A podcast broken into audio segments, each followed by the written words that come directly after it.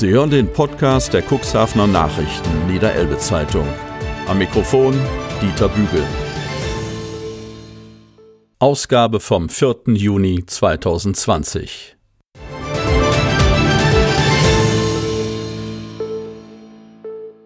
Arbeitslosigkeit wächst durch Corona-Krise. Kreis Cuxhaven. Die Zahl der Arbeitslosen ist im Mai, Bezirk der Agentur für Arbeit Stade, aber auch im Landkreis Cuxhaven deutlich angestiegen. Im Agenturbezirk Stade waren 16.791 Personen arbeitslos gemeldet. Die Arbeitslosenquote betrug 5,4 Prozent. Der regionale Arbeitsmarkt gerät vermehrt unter Druck. Erstmals seit der Nachkriegszeit verzeichnen wir keine Frühjahrsbelebung, sondern einen deutlichen Anstieg der Arbeitslosigkeit. Normalerweise sinkt die Arbeitslosigkeit in dieser Jahreszeit, fasst Dagmar Fröhlich, Vorsitzende der Geschäftsführung der Agentur, zusammen. Der Anstieg sei damit zu begründen, dass Arbeitsaufnahmen nicht oder kaum stattfinden. Die Zahl der Menschen, die erwerbstätig waren und sich arbeitslos gemeldet haben, sei ebenfalls weiter angestiegen. Darüber hinaus fänden Fort- und Weiterbildungsmaßnahmen nur im begrenzten Rahmen statt. Die Arbeitslosenquote im Landkreis Cuxhaven betrug im Mai 6 Prozent, ein Anstieg um 0,3 Prozent gegenüber April. Insgesamt waren hier 6.240 Menschen erwerbslos. In der Stadt Cuxhaven waren im Mai 2192 Personen arbeitslos gemeldet, 8,7 Prozent, 0,3 Prozent mehr als im April. Im Bereich Otterndorf betrug die Arbeitslosenquote 6,1 Prozent, ebenfalls ein Anstieg von 0,3 Prozent. Hier waren 1492 Personen arbeitssuchend. Einen Lichtblick bietet der Stellenmarkt. Während die Unternehmen zu Beginn der Pandemie kaum freie Stellen gemeldet hatten, gebe es im Mai einen Zuwachs um fast 100 Prozent. Dieser Zuwachs sei im Bereich der Arbeitnehmerüberlassung, des Handels und Handwerks sowie im Gesundheitsbereich besonders ausgeprägt.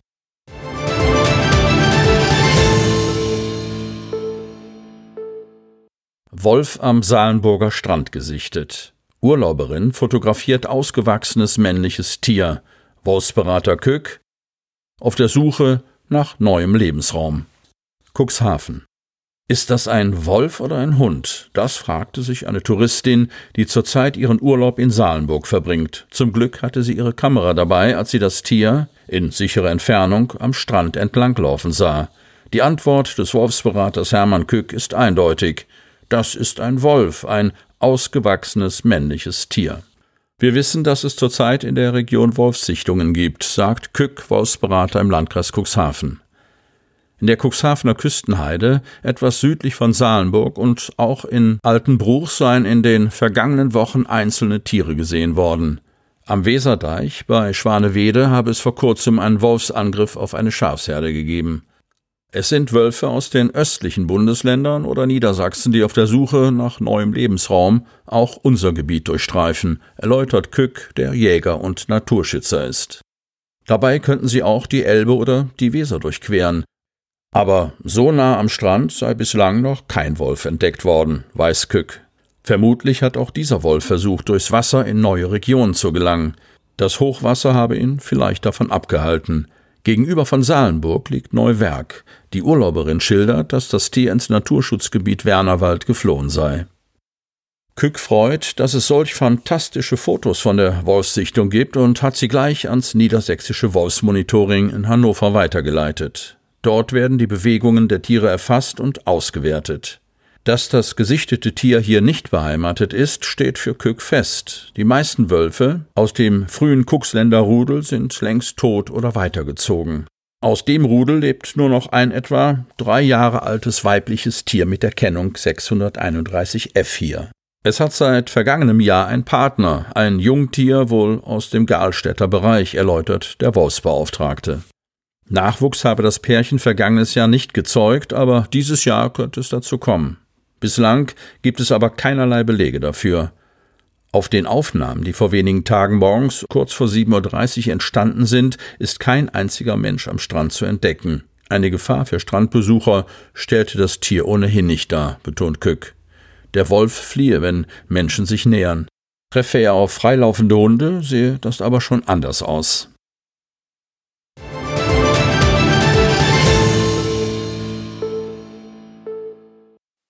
Lüdingwort kämpft um Bauplätze und junge Familien.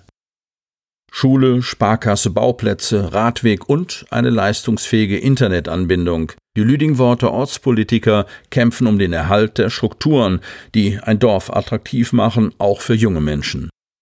Vor dem Hintergrund der auch wegen der Corona-Krise zunehmend klammen Kassen der Stadt Cuxhaven dürfte das in Zukunft immer schwieriger werden. Dabei sind die Voraussetzungen eigentlich gar nicht schlecht. Von Thomas Sassen. Das zeigte die jüngste Sitzung des Ortsrates am Dienstag nach Pfingsten, die erste des Jahres und die erste unter Corona-Vorzeichen, also mit dem gebotenen Abstand im großen Saal vom Hotel Norddeutscher Hof. Als einen herben Rückschlag wertete Ortsbürgermeister Thomas Brunken die Schließung der Stadtsparkassenfiliale, ein Schritt, den Vorstandsmitglied Helmut Wehrmann und sein Kollege Thomas Westphal, Bereichsleiter Privatkunden, zwar bedauerten, aber als unbedingt notwendig verteidigten, um die Stadtsparkasse in Gänze in einem härter werdenden Wettbewerb überlebensfähig zu halten. Wir stellen uns ihrer Kritik und wollen die Hintergründe erklären, warb Wehrmann um Verständnis für die bittere Sparmaßnahme, die bei den Lüdingwortern zu gewaltigem Unmut geführt hat, wie Brunken hervorhob. Die Schließung ist seit Wochen das Thema im Dorf.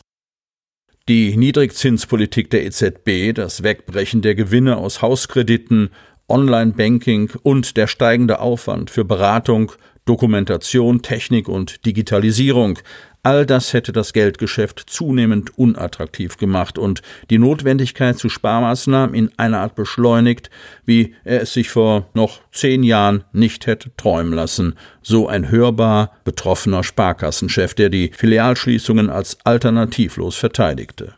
Sieben Monate vor seinem altersbedingten Ausscheiden sei dies die schwierigste Entscheidung seiner beruflichen Laufbahn gewesen. Am Ende hätte der Verwaltungsrat, in dem die Politik mit vertreten ist, die bittere Pille geschluckt, um das Geldhaus insgesamt überlebensfähig zu halten. Nachdem einige Kunden ihr Unverständnis geäußert hatten, dass nicht einmal mehr ein Geldautomat im Ort erhalten geblieben ist und sie jetzt nach Altenbruch oder Altenwalde zum Geldabheben fahren müssten, informierte Westphal über die hohen Kosten solcher Geräte, die mit bis zu 50.000 Euro jährlich zu Buche schlagen würden, begründet durch teure EDV, Sicherheitsleitung, Drucker und das Befüllen durch einen Sicherheitsdienst. Wehrmann und sein Kollege warben insbesondere bei der älteren Bevölkerung dafür, dabei zu bleiben und den Geldbringedienst in Anspruch zu nehmen, bis zu 500 Euro innerhalb von 24 Stunden, für den allerdings 6 Euro berechnet würden. Der größte Teil der Kundschaft, nämlich 60 Prozent, würden ihre Überweisungen inzwischen online tätigen und zunehmend mit der Karte bezahlen, was seit dem Corona-Ausbruch noch einmal um 40 Prozent zugenommen habe. Auch für die Installation wenigstens eines Briefkastens für Überweisungsträger konnte sich der Stadtsparkassenvorstand nicht erwärmen, aus Sicherheitsgründen. Zu häufig würden Überweisungsträger abgefischt und Daten und Unterschriften gefälscht, so Westphal. Als Ursache für die am Ende fehlende Wirtschaftlichkeit der Filiale machten die Ortsratsmitglieder unter anderem die schrumpfende Bevölkerung Lüdingworts aus. Um dem Trend entgegenzuwirken, würden dringend neue Bauplätze für junge Familien benötigt, auf die der Ortsrat schon viel zu lange warte, so Brunken. Mit scharfer Kritik reagierte er auf die gefühlte Hinhaltetaktik aus dem Rathaus, die der zuständige Mitarbeiter aus der Stadtverwaltung, Hendrik Ninzel, mit dem Stadtentwicklungskonzept zu erklären versuchte, in dem die Schließung von Baulücken Vorrang vor der Ausweisung neuer Baugebiete habe. Ausgleichsflächen dürfen wir zur Verfügung stellen. Das geht ganz zügig, konterte Silvia Wege, CDU. Die Realisierung eines Baugebietes, und sei es auch nur ein kleines, wie das geplante am Südfeld, würde inzwischen über vier Jahre dauern. Das werden wir nicht weiter hinnehmen. Die Planung für ein weiteres mögliches Baugebiet soll jetzt angeschoben werden, unterstrich Brunken. Schon zu viele Bauinteressierte seien Lüdingwort als Neubürger verloren gegangen, weil Bauträger wie die IDB angeblich ausgelastet seien und keine neuen Projekte mehr wuppen könnten. Das Argument will der Ortsbürgermeister nicht gelten lassen, denn Elfenring II und die Hofbrache Kron stünden zur Verfügung und sollten zügig entwickelt werden. Ninzel tröstete den Ortsrat damit, dass wenigstens mit der Erschließung des lange geplanten Baugebietes am Südfeld voraussichtlich im Frühjahr 2021 begonnen werden kann. Die Ausschreibung solle im Herbst und die Vermarktung nach den Sommerferien erfolgen. Die Preise für die insgesamt zwölf Baugrundstücke mit einer Größe von 600 bis 2800 Quadratmeter würden in Kürze veröffentlicht. Die Zahl der Interessenten sei bereits sehr groß, unterstrich Brunken die Dringlichkeit. Derweil fehlt es aktuell noch an Familien mit kleinen Kindern. Die Zahl der Neuanmeldungen für die Grundschule reicht jedenfalls nicht mehr aus. Um die Schule dennoch zu erhalten, hat die Schulleitung aus der Not eine Tugend gemacht und eine sogenannte jahrgangsgemischte Eingangsstufe konzipiert, ein Pilotprojekt für kleine Dorfschulen, mit dem Lüdingwort im kommenden Schuljahr an den Start gehen will. Die erste und zweite Klasse sollen dann gemeinsam unterrichtet werden. Erst in den vergangenen Monaten waren das Dach und die Sanitäreinrichtungen des Gebäudes für rund eine Million Euro saniert worden. Es braucht also dringend junge Familien mit Kindern, damit Lüdingwort langfristig am Leben bleibt. In den Neubaugebieten sehen die Ortsratsmitglieder einen wichtigen Schlüssel dafür.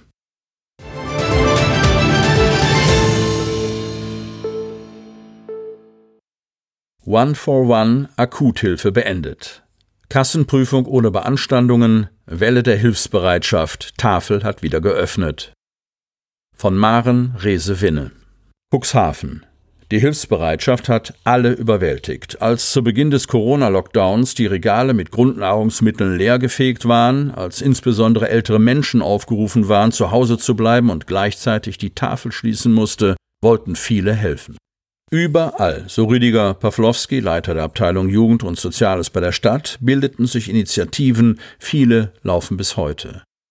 Der bekanntesten Nachbarschaftshilfe One for One des Christuszentrums Cuxhaven eigentlich war die Idee, dass eine Person für vier Wochen einer anderen hilft, schlossen sich blitzschnell zahlreiche in Cuxhaven etablierte Institutionen an. Es folgte eine für alle Beteiligten überwältigende Spendenbereitschaft. Nun ist diese sogenannte Ad-Hoc-Phase abgeschlossen. Den finanziellen Abschluss bildete vor wenigen Tagen die Kassenprüfung durch Rüdiger Pawlowski und Ratsherrn und SPD-Ortsvereinsvorsitzenden Oliver Ebgen.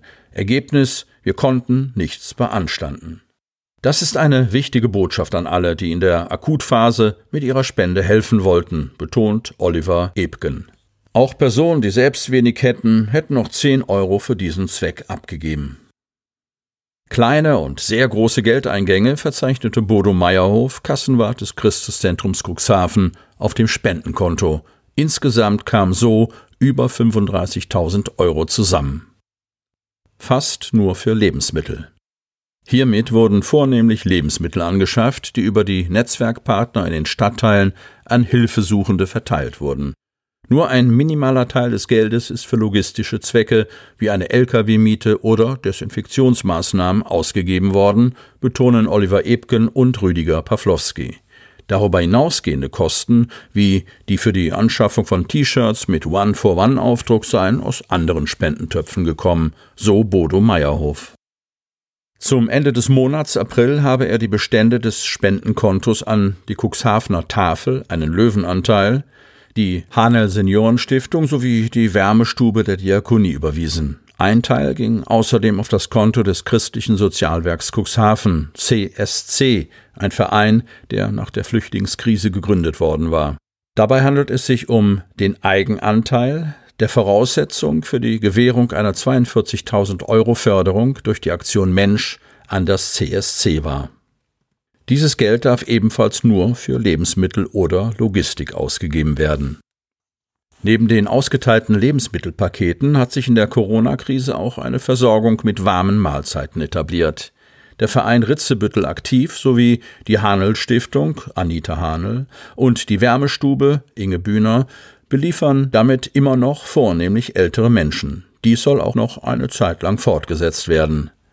Oft sind die Lieferanten und Lieferantinnen die einzigen Personen, die die Empfänger seit Beginn der Krise persönlich zu Gesicht bekommen haben. So haben sich viele neue Kontakte ergeben. Bald kocht das Kubi. Diese Mahlzeiten, bislang aus dem Grodener Grill geliefert, sollen ab Juni in der Küche des Kubi der Lebenshilfe Cuxhaven zubereitet werden. Für das Kulturbistro, das im Moment nicht öffnen darf, auch eine große Erleichterung, weil hierdurch mehrere Menschen mit Behinderung an den Arbeitsplatz zurückkehren dürfen. Zeitgleich mit dem Abschlussbericht seien auch die Spendenbescheinigungen herausgegangen, sagt Bodo Meyerhof. Ihn habe am stärksten das starke Netzwerk in Cuxhaven beeindruckt, das vor allem über die Koordinierungsstelle der engagierten Stadt Cuxhaven schnell erreicht wurde. Oliver Ebken registrierte erfreut, dass vor lauter Aktionismus die Regularien nicht untergegangen seien. Von Anfang an habe das Vier-Augen-Prinzip für alle Belege gegolten, wobei ein Partner stets die Stadt Cuxhaven gewesen sei. Kontakt und Info One for One hatte darum gebeten, bei der Überweisung Namen und Adresse anzugeben, wenn eine Spendenbescheinigung zugeschickt werden sollte. Wer dies bei der Überweisung vergessen hat, aber doch noch eine Bescheinigung wünscht, kann sich per E-Mail an leitung.cccux.de wenden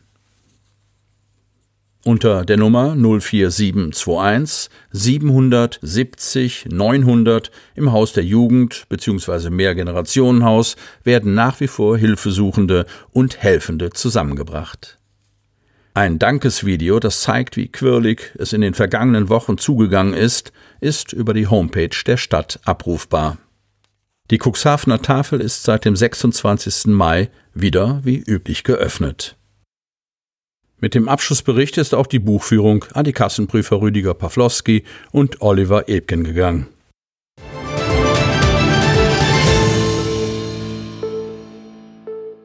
Der Tag, als sich Cuxhaven ausdehnte. Vor 50 Jahren verließen Salenburg und Holte Spangen den Kreis Landhadeln und wurden Teile der heutigen Kreisstadt. Cuxhaven Landhadeln mit dem 1. Juni 1970 trat ein für den damaligen Kreis Landhadeln und für die zu jener Zeit noch kreisfreie Stadt Cuxhaven wichtiges Gesetz in Kraft.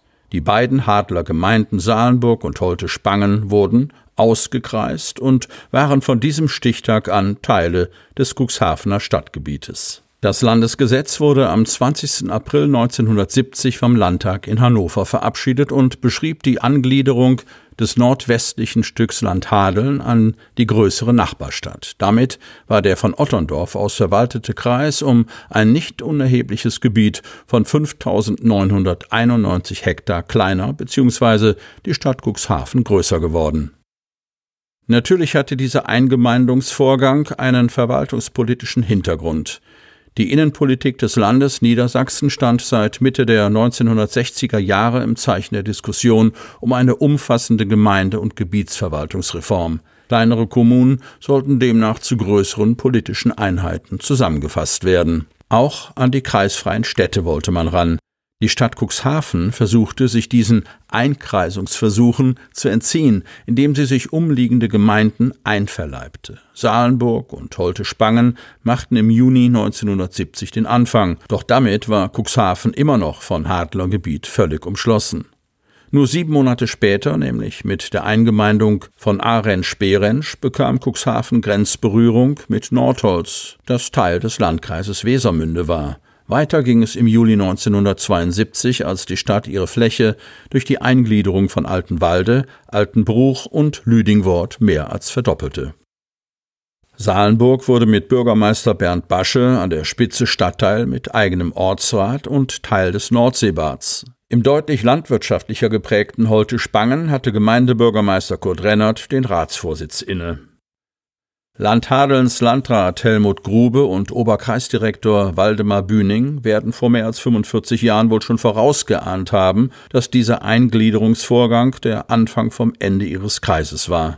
Mit dem 31. Juli 1977 brach dann der letzte Tag des Kreises Landhadeln an, denn am darauffolgenden Tag gehörte man mit der ehemaligen kreisfreien Stadt Cuxhaven und dem Landkreis Wesermünde zum großen Landkreis Cuxhaven.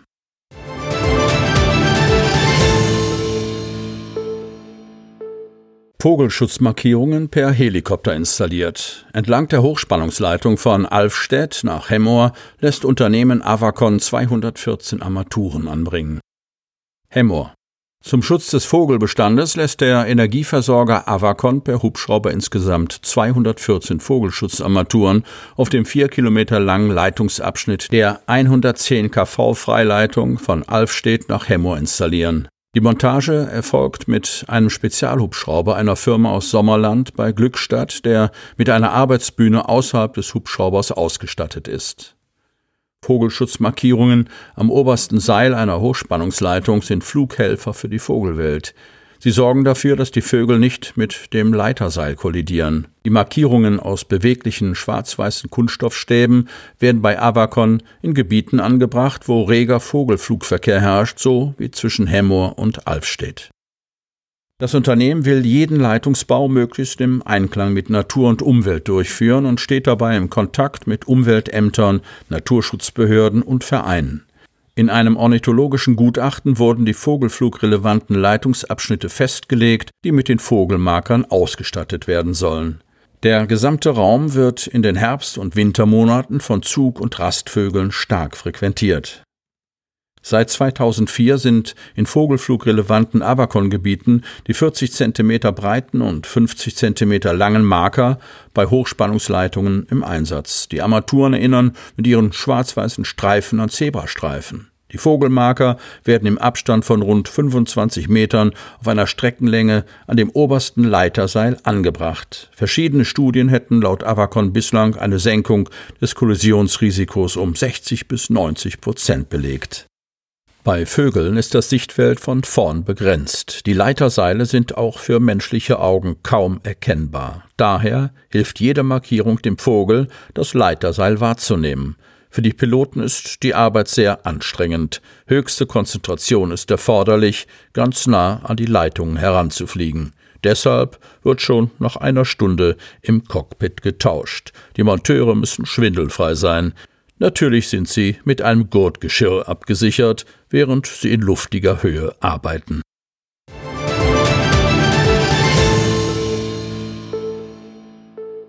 Zuschuss für Investitionen 7,4 Millionen Euro für Klinikfusion. Kreis Cuxhaven. Mit unseren Investitionszuschüssen bringen wir wichtige Krankenhausprojekte in ganz Niedersachsen voran, meinte gestern die niedersächsische Sozialministerin Carola Reimann. Und in dieses Statement bezog sie auch ein Projekt in der Stadt Cuxhaven mit ein.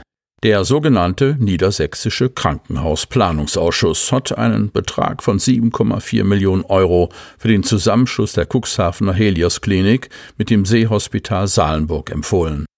Das Gremium hat sich auf Investitionsmaßnahmen an insgesamt 22 Klinikstandorten mit einem Gesamtvolumen von 265 Millionen Euro verständigt. Mit unseren Investitionszuschüssen bringen wir wichtige Krankenhausprojekte in ganz Niedersachsen voran. Das ist gerade in der Corona-Zeit ein wichtiges Signal, so Reimann, die den Planungsausschuss leitet.